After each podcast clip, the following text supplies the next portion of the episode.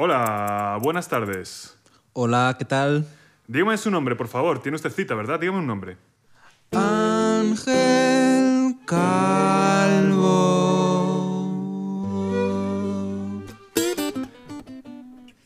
Bueno, bienvenidos barbudos y barbudas a una nueva sesión con esta vez con un señor muy importante. Joder, lo tengo aquí al lado, me estoy sentado con él en un sofá. O sea, esto es lo más intimista que he hecho en mi vida. Se llama el señor Ángel sin pelo. Estaba a punto de decir calvo. Pero Ángel sin pelo. Entiendo que prefieres sin pelo.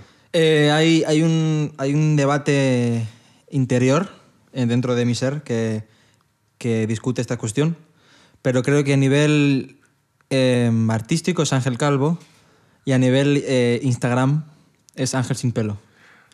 Entiendo. Ent- Yo creía que era, o sea, que el era el artístico, el tema del ángel sin pelo, no solo Lo el tema fue, de lo fue, lo fue en mis inicios. No, pero eh, lo fue en su día, pero creo que me gusta más Ángel Calvo porque es como más serio. Claro, pero ¿de dónde nace esta lucha interior entonces que estamos teniendo? ¿Qué- Pues Porque esto- a mí me parece un nombre de puta madre. ¿eh? Pues esto nace. Hay, hay gente que opina que sí, otra gente que opina que no. Es, es, es extraño esto.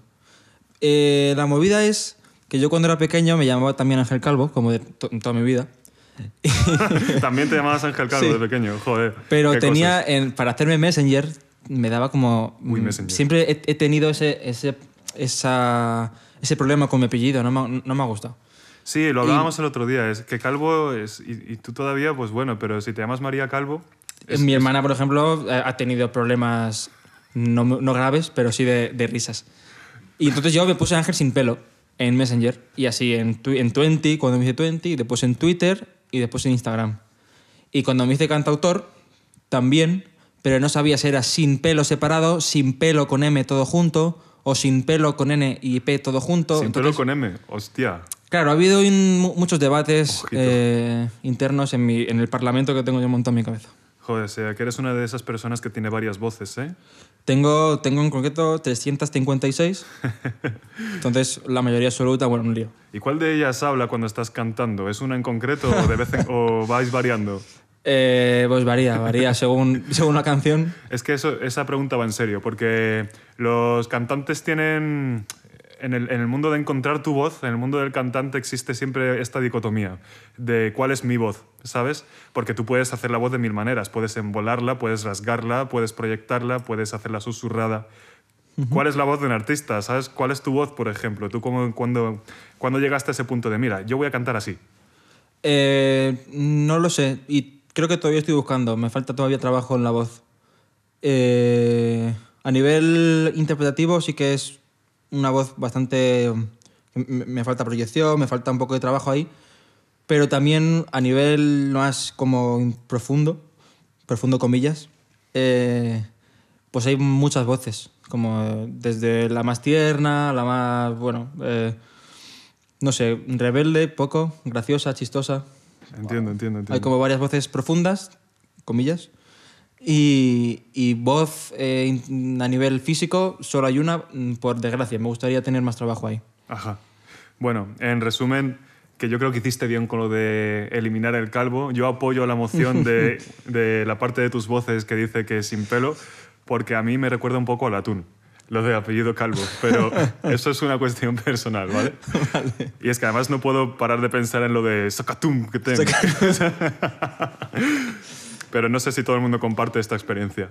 Entonces, así haciendo un poco de sumario, porque ahora vamos a intentar introducir los podcasts con un poco de sumario para cumplir esa parte de reconocimiento y de saber con quién narices estamos hablando. Vale. El señor que tenemos aquí al lado es muy interesante porque empezó en el mundo de la música haciendo el tour del micro abierto de Madrid. El tour de micro abierto pues comprende sitios como la famosa Búho Real, a la que por cierto enviamos desde aquí todo nuestro apoyo para ver si vuelve a la luz porque era una- un sitio Por maravilloso. Era, era la barber session de los sitios de micro abierto. Pero bueno, también tengo entendido que pasaste por la Fídula, el Calvario, incluso la Galileo Galilei, que digo lo de incluso porque en el dossier me ponía incluso la Galileo Galilei. Sí, porque es que prácticamente parece los deportes. o sea, esto es... Eso no, pero sí que mola, mola tocar allí, sí. Y Sí, entonces lo pongo como, como de que me mola tocar ahí. Ajá. O sea, de, mm, de techo, techo mm, momentáneo. Pero de todas maneras, hay un sitio con especial importancia. ¿Sabes cuál? ¿El Libertad 8? Ahí estás. Ahí es que va. vas a hacer la entrevista tú solo, hijo. Donde que- se estrenó en 2016 con un concierto completo, señoras y señores. Este momento, o sea, eso, eso, eso cómo fue. Pues moló un montón, la verdad. Yo empecé ayer al micro abierto Libertad 8 en concreto. Fue el primero que, que fui. Y llevaba como un año yendo y tal. Y entonces Andrés Sudón, que es el, el que lleva el micro abierto, pues me dijo un día, oye, el martes ha quedado libre, ¿quieres tocar? Y toqué. Y ya está. Y moló un montón. Traje amigos. Eh, fue el día 7 de junio, me acuerdo. ¿Cómo fue el concierto? Pues nada, me llamaron para tocar y toqué. Sí, Y ya está. Pero, pero moló porque eso, porque, porque fue como muy espontáneo, muy natural, muy de haber empezado yendo allí de, de, de nada, de, o sea, sin ningún tipo de pretensión. Sí. Y poco a poco, bueno, pues te dicen de tocar y después ya, pues te- mm, vas conociendo gente. Mo- Mola mucho los micros abiertos, en concreto el Libertad 8, que es el primero que fui, y como el, uno del, el primero que, que se, se hizo en Madrid, de los primeros, vamos, si no el primero, que se hizo en Madrid en 2011 o así, 2012. Es un poco como la vía de entrada para meterse en el mundo musical, ¿no? Sí. Es y la puerta. Es, vital, o sea, aun- aunque no, te, aun- aunque no te quieras meter, simplemente aunque quieras, o sea, haces una canción, pues las canciones se hacen para tocarlas. Aunque no quieras ser eh, canca, pero puedes ir ahí a tocar tu canción y, y ya está, y está guay. Y ya está. Pues sí, señores. Y bueno, después de esto, avanzando un poquito en la carrera del señor Ángel, se autoprodujo Esperando. Y de hecho, mira que le salió bien que hizo una gira peninsular, ¿verdad? ¿Cómo fue esta gira? ¿Fue tu primera gira?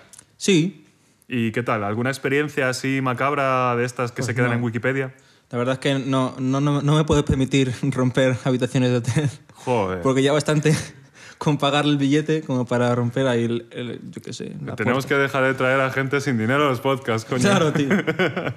No, No, pero moló porque mm, se hizo todo muy, eh, muy pequeñito, pero agradable, la verdad. Sí. Fueron 10 conciertos más o menos. Y el disco también en mi casa tranquilamente grabándolo con proceso tranquilo, sin prisas de discográficas. Eso está bien, ¿no? El tema de las prisas con discográficas. No sé si las habrás experimentado ya. Mm, No, pero por lo que me cuentan Por lo que te cuento. en los documentales, la gente que hace documentales, pues eh, hay mucho estrés por ahí. Yo estoy tranquilo de momento, sí. Que de hecho este, este te lo autoproduciste, pero con autoproducir estamos entendiendo que lo hiciste en un home studio o que con- encontraste financiación y contrataste servicios profesionales. No, lo hice con- en mi casa. Ujú. en mi, con mi micro y con mi tarjeta de sonido y con mi ordenador y ya está. Pues para que veáis, para que veáis que no hay excusa, señores, para no Eso. hacer un disco. Aquí tenemos el ejemplo sentado. Entonces, después de esta girita, esto avanzamos un año hacia adelante y tenemos el siguiente proyecto, Grillos Girando. Y se marca otra gira nacional con la banda. ¿Aquí ya había más pasta para liarla? Aquí lo que pasó, lo que había es, es coronavirus. Ah, Y, y entonces pues dimos el, el primer concierto, eh, dimos dos conciertos de esa gira con la banda el, el 23 de febrero en Madrid y yo solo en Salamanca el 14 de febrero. Y ya, hasta- entonces el día 16 de marzo pues nos enterraron en casa y ya. y fiesta para todas. Y todos cancelados, mm, 10 conciertos cancelados desde abril hasta junio, pues Joder, se dice pronto. 10 conciertos. Sí, bueno, uno más de, de los, de los mil artistas que hay con este rollo. Ya. Pero bueno, Ya, pero es que... ¿Tú qué edad tienes, Ángel? yo tengo aproximadamente 22 años. Aproximadamente. 23, 23 no, años. no puede ser que... es- o sea, eres del 97. Sí. Joder, de la edad de mi hermana, qué vergüenza. Yo soy, yo soy una- un año mayor que tú y me estoy sintiendo fatal ahora mismo. Te ¿Por qué? Hombre, no. Porque no me gusta ser vieja. Entonces te iba a preguntar, de todas maneras, como, como, como cetáceo, porque eres de la generación Z. No sé si eres consciente. Soy cetáceo, qué bueno. Sí. Eh, ¿Tú cómo, cómo interpretas esto en el sentido del destino? Es decir, estás empezando a lanzarte en la vida, con, ya no solo musicalmente, estás lanzándote al mundo adulto, ¿sabes? Como Sí, sí. todos nosotros. Y es como, estás empezando a vivir de repente zasca en toda la boca. Coronavirus. Ah, sí. A mí me ha dado mucho para pensar en temas espirituales, ¿sabes? De esto, ¿Qué significa esto? Que justo el año Z, el 96, es porque el 20 es el año de los Zetas, según el calendario chino, es el año de la rata. El, el tuyo casi, Porque el tuyo Bueno, soy sería el casi 21. Z. Tú eres casi Z. ¿Eres de diciembre? ¿O de enero, perdón? De, no, yo soy de se- septiembre. O sea que no. Septiembre. Entonces no es casi Z. bueno, eres Z, pero no de la rata, como nosotros. Pero eso, y queda para pensar de por qué, por qué justo, justo, cuando, justo en el año donde nuestra generación madura, ¡pum! ¿A ti no te ha dado que pensar en este sentido? Pues la verdad es que así, así en ese sentido no, no piensa mucho, pero, no me sorprende, ¿eh? pero...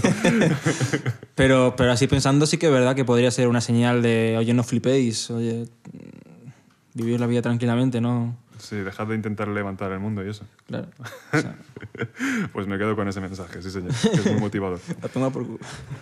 Pero bueno, eh, y ya así como para poner la guinda en el pastel, aquí no estamos hablando con un cantautor exitoso cualquiera. Estamos hablando con un ganador de concurso múltiple. Varios, varios. eh. Yo no sé, yo, una Es barbaridad. que de hecho tenía apuntado uno por año. 2017 certamen de cantautores, 2018 Rocking Lyrics, 2019 el cuarto concurso de música joven para solistas del Ayuntamiento de Madrid. Ahí está. A mí esto me da mucha rabia. Porque, porque odio a las personas que ganan concursos, tío. Yo Es también, que- yo también los odio. es De que hecho, es imposible odio, ganarlos. Eh, mm, pues la verdad es que no sé muy bien qué decir ahí, porque Porque yo los he ganado todos. no, yo, yo a los que no. De hecho, me presento un montón, claro. O sea, de hecho es la hostia eso de la etapa de a ver qué concursos hay y echar ahí a todos tal, y a los que te llaman para ir a tocar a no sé dónde, ah, pues has quedado, no sé oh, es mucha ilusión. Y nada, pues, pero la verdad es que moló, los concursos molan también, en concreto el, de, el, el certamen de, del Colegio Santa María Europa, porque conocía a mucha gente también, y al de Elche, que también fui, estuve hace poco, también conoces a mucha gente, como convives. Es, un- es una forma también de, de relacionarse, ¿no? Y no hay esa, ese punto de concursos de estos de vótame, ¿no?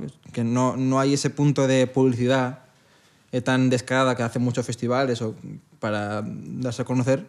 Y eso al final es un concurso que a mí personalmente no me gusta mucho, pero estos en concreto, los que, los que he conseguido estar dentro, pues, joder, mola un montón porque te, te relacionas con gente, que haces curras, está bien. Tiene que ser interesante además, ¿no? Que, mm, que estoy seguro de que te encuentras al final a la misma gente que, está, que te encuentras en los micros abiertos. y todo eso. Sí, sí, sí, sí, claro, claro. Todo, todo eso empieza en los micros abiertos y después vas a ir a un concierto, te lo encuentras, o vas a otra ciudad, incluso te la encuentras. Claro, al final como una, una pequeña gran familia. Es una familia, sí, Peleándose entre ellos. No, el hay, hay poca pelea, ¿eh? O sea, mm, hay- mm, no, de hecho no hay pelea. De, mola. No sé, por- no sé muy bien ahí es en el... Donde Elche, que fuimos varios a tocar allí a, a la final, y había cero, o sea, cero... mm, mm, Cero competición mm, intrínseca, o sea que no se notaba en el ambiente ningún tipo de competición, aunque era una competición. Pero había mucha, mucho buen rollo, no sé. Había buen Roy. Bueno, Sí. bueno, pues me alegro escucharlo. En el audiovisual no es así, ¿eh? Eh, yo, yo veo que en muchos mundos de eh, otros mundos ar- artísticos hay mucha competición y yo siento que en la música, por lo menos en nuestro nivel, micros abiertos y certámenes, se está a gusto. Que eso me lleva a preguntarte de dónde sacaste a este violinista tan peculiar, que también es cantautor. ¿Puede que fuese de una de estas? ¿El señor Manu Clavijo? El señor Gran Mano Clavijo que habéis podido escuchar en ambas canciones, eh, la verdad es que es un regalo del cielo. Y cayó de un micro abierto, claro, de, Libertad 8. Ahí por ahí estaba. Y además nos conocimos más en persona en un, en un curso de canciones. Él, Manu Clavijo, aparte de ser eh, compositor, violinista y arreglista y de todo, también da, imparte clases de, de composición de canción y talleres. En concreto ahora está haciendo uno, que mola mucho. Mo- eh, Buscarle si queréis, Mosaico Clavijo. Y, y eso, ahí pues le conocí en una clase de estas. Y ahí ya fue cuando nos juntamos más, me dijo de tocar. Y toca, pues tocamos en la Fídula, en mi, en mi primer concierto en la Fídula. Tocamos con, toqué con Manu y fue como una relación de cada vez que toco solo, pues le llamo, si puede venir, una grabación. Y es un lujo, la verdad, es un músico increíble y es una persona muy buena también. Parece un buen chaval, hay que darle una oportunidad. Sí, hay que darle... ¿Y Muchas. cuál es tu relación? A ver qué le pregunto. ¿Cuál es tu, cuál es tu relación con el campamento de rock? Bueno, Porque aquí estamos ya hasta las pelotas de encontrarnos con, con, una con, secta to- eso. con todo el club del campamento de rock Que, se- que es que está en todas partes. Vamos a ver un concierto y es el campamento de rock. Vamos a casa de fiesta de no sé quién y es la casa de, la- de la que tocaba el campamento de rock. Y encima todos tocáis entre vosotros, todos hacéis grupos entre vosotros. Es ¿Qué está pasando aquí? es una vergüenza. Es que, Dios mío, vaya monopolio. Sí, es, mm, es otra familia. Y de hecho, eh, lo que mola de la familia es eso, ¿no? Que, que, Que da asco. Que da asco para la gente que no está dentro, no. Pero es, es fácil entrar a la familia. O sea, cuesta, en principio, en estar en un grupo de todo el mundo del campamento. Pero realmente, a la que conoces a dos, a dos personas que han estado, ya te vas enganchando y al final hay gente del de- en estos grupos que vamos del, del campamento, son monitores y acampados, ex-acampados, y que al final no son, que nunca han ido al rock incluso, y, y- y están ahí, y es como, eh, pero... Y poco a poco se, haciendo, se van cogiendo como gente de por ahí, se va atando ahí a ese proyecto, que, que es, que es como una bomba de, de relaciones humanas. ¿Y tú cómo llegaste ahí? Pues llegué de rebote, la verdad. Que por cierto, lo de acampados y exacampados me ha gustado mucho, ¿eh? Me lo voy a apuntar por ahí. ¿Sí? ¿Por qué? No sé, porque nunca había pensado en cómo se llamaría la gente que va al camping. ¿sabes? Acampados, sí. Acampados y exacampados. No sé, Eso tiene es. algo ahí que me renta. Pues, eh, ¿cómo acabé ahí? Pues, mm, pues buscándolo en internet y fui de acampado. Ah, fuiste de acampado. Fui de acampado dos años y Ah, ahí amigo estuve. Yo creía que yo estaba convencido de que serías de profe. No, no, no, profe, fui también, o sea, mm, lo típico que no te quieres ir de campamento, entonces haces el curso de monitor con, con Acampalia, que es la empresa que, hace, que monta el Rock Camp, que es el campamento que estamos hablando. Y haces ahí las prácticas, mm, se te da bien, o mm, encuentras ahí un punto donde puedas encajar dentro del equipo y te llaman para tus años. Ajá. Y le súper a gusto, la verdad, ahora. Bueno, pues nos, nos aseguraremos de darles un toquecito y mencionarles en redes para ver si apoyan un poquito, porque estamos haciendo un sponsor de locos y necesitamos pasta, señores, es que esto es lo que hay. Eso. Y, y nada, Ángel, oye, pues ya estamos llegando un poco al epicentro de la entrevista, porque a mí me gustan las cosas sencillas, cortas, sencillas y bien hechas, ¿sabes? Mm, y vamos también. a intentar concluir un poquito esto con que nos hables de cuál es tu futuro, al menos en lo humanamente predecible. Lo humanamente predecible, claro. Es que ahora mismo hay poco de eso. Claro. Eh, pues en- por lo pronto estoy grabando. Estoy grabando otro EP. Otro en, EP, yes. En mi casa, eh, de canciones, mm, digamos, son recopilatorios de canciones que toco. Y no están grabadas. Recopilaciones de canciones que tocas. Claro, yo voy a los conciertos y toco canciones, pero no están grabadas en ningún lado, no están... Entonces mucha gente me las... Bueno, mucha gente... eh, 15.000 millones de personas me lo piden a diario. Bueno, pero eso no es nada, tú de qué? Entonces, pues claro, tengo, tengo, que, tengo que- grabarlas y lo hice en esperando, pensando que dentro de, después iba a grabar un disco bien con banda y tal. No se ha dado así por circunstancias que no sé muy bien cuáles son, entre las cuales se encuentran que no hay, que no hay nuevas canciones. Ajá. Y entonces yo digo, bueno, pues voy a grabar canciones antiguas en mi casa, hacer un, un segundo volumen de este esperando, esperando a, pues, a las nuevas canciones que vendrán en algún momento de mi existencia. No sé si ha quedado muy claro, pero yo creo, yo más o menos lo entiendo como una recopilación típica de caras B, de estas de... Mm, bueno, de- caras B o de, de- de joyitas escon- ocultas. No son joyas porque o sea, realmente es lo que hay. O sea, son las canciones que hay, las grabo y ya, están. Bueno, no pues son un canciones recopilatorio de lo nuevas. que hay. Eso es, eso es. Es un recopilatorio de lo que hay. No son canciones nuevas de nuevo proyecto mm, como tal, sino son más de lo que, voy, lo que vengo tocando estos años y la gente me pide que lo grabe y yo lo grabo y ya está. Joder, pues espero ansioso para el momento que decidáis hacer el recopilatorio de canciones que no tocas. Eso, eso llegará, llegará en un momento seguro. Genial. Y en cuanto a tema live, tío, o sea, alguna girita así en mente a tocar, a lo mejor la semana que viene, alguna salita, yo qué sé, donde te podamos ir a ver. Pues justo la semana que viene no, pero bueno, el día 27 de diciembre, que no sé hasta qué punto esto se va, se va a poder, va a tener sentido, Buena fecha. pero el 27 de diciembre, si no te lo has pasado, o sea, si tú estás escuchando esto y todavía no llegas el 27 de diciembre del 2020, ¿Llegamos? mm, no, bueno, pues podríais volver atrás en el tiempo y venir. Y si no, y si no sois capaces, porque sois idiotas, podéis ir el día 28 de febrero al- a la Moby Dick, Eso. que en principio, si todo sale bien, estamos con toda la banda ahí en, en la Moby Dick. Di que sí, que el, que el- el que no viaja en el tiempo hoy en día es porque no quiere. Porque no quiere, los sueños se cumplen. Si quieres, puedes. Oye, Ángel, pues ha sido una, una interesante sorpresa tener esta conversación contigo. Yo creo que ha salido muy fluido dentro de, dentro de lo, de lo esquizoides que somos los dos un poco. Sí. ha salido bastante bien. No estoy de acuerdo. Y ya solo me queda añadir que, bueno, a ver si nos seguís en redes y a ver si nos, sobre todo si nos dais sub en YouTube. ¿Por qué? Porque si no llegamos a mil suscripciones no empezamos a monetizar. Queda un poco igual, porque tenemos que acumular 4.000 horas. ¿Tú te crees esta mierda? 4.000 horas de visionados para empezar a ver eh, por cada mil visitas dos euros. Así que bueno, se, se ve que se apoya al emprendedor hoy en día. Sí, sí, sí, bueno, es difícil. Yo también estoy ahí. Estoy llegando a los, a los 100 suscriptores, así que. ¡Vamos! Así que yo creo que vamos para adelante. Ya, creo. Vamos para adelante, poco a poco, tío, como hay que hacer las cosas. pues eso, que nos sigáis ahí. Eso, joder. Y que son solo dos, dos al mes, además, a partir de ahora, en enero. O sea que es, es- es fácil, está más sencillo que nunca, no se os pide nada. También tenemos el tema del Patreon, que seguramente lo cambiemos dentro de poco, las recompensas, pero las de ahora mismo están muy bien.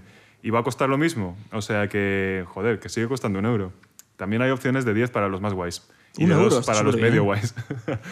y, y yo creo que ya no me dejo ninguna red social. Obviamente tenemos Instagram, pero eso ya lo sabe todo el mundo. Y Facebook, pues bueno, es, una, es un poco mierda, la verdad, lo- la- el puto Facebook, porque es que no te pone facilidades para hacer nada. A mí, a mí tampoco me gusta. No, no tiene plataforma de descubrimiento, ¿sabes? Es, es complicado, tío. hacerte- Es muy obtuso. Sí, es como si lo hubiese hecho, no sé, no sé, no sé quién ha hecho esa mierda, pero vamos. Mark, lo ha hecho Mark, Mark. lo ha hecho Mark. Zuckerberg, que no... no que no, no que no Mark Wilde. que a veces la gente se lía. Y nada, y que se vienen muchas sorpresitas. Cada vez estamos trayendo a gente que se cree más guay. En- o sea, eso es un indicativo de crecimiento.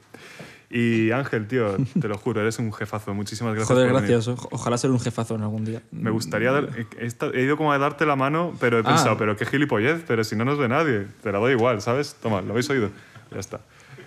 Muchísimas gracias, barbudos y barbudas. Un, ex, un, un excremento, casi me sale. Una, una, ex- una exclamación para. Una exclamación, ¿qué mierda es esa? Una, un, un aplauso para Chris y Matt, que es nuestra barbuda más barbuda de todas, que está ahí en Patreon dándolo todo todos los días. Ahí yo creo que se merece Sí, que grande. Chris. a tope. Chris, Chris, guapa. Y eso es todo. Nos vemos la siguiente semana, si hay suerte, si seguimos vivos. Aquí os tendremos en vuestra barbería preferida. Un saludo muy grande. Otro saludo de mi parte, amigos. Chao. Hasta luego.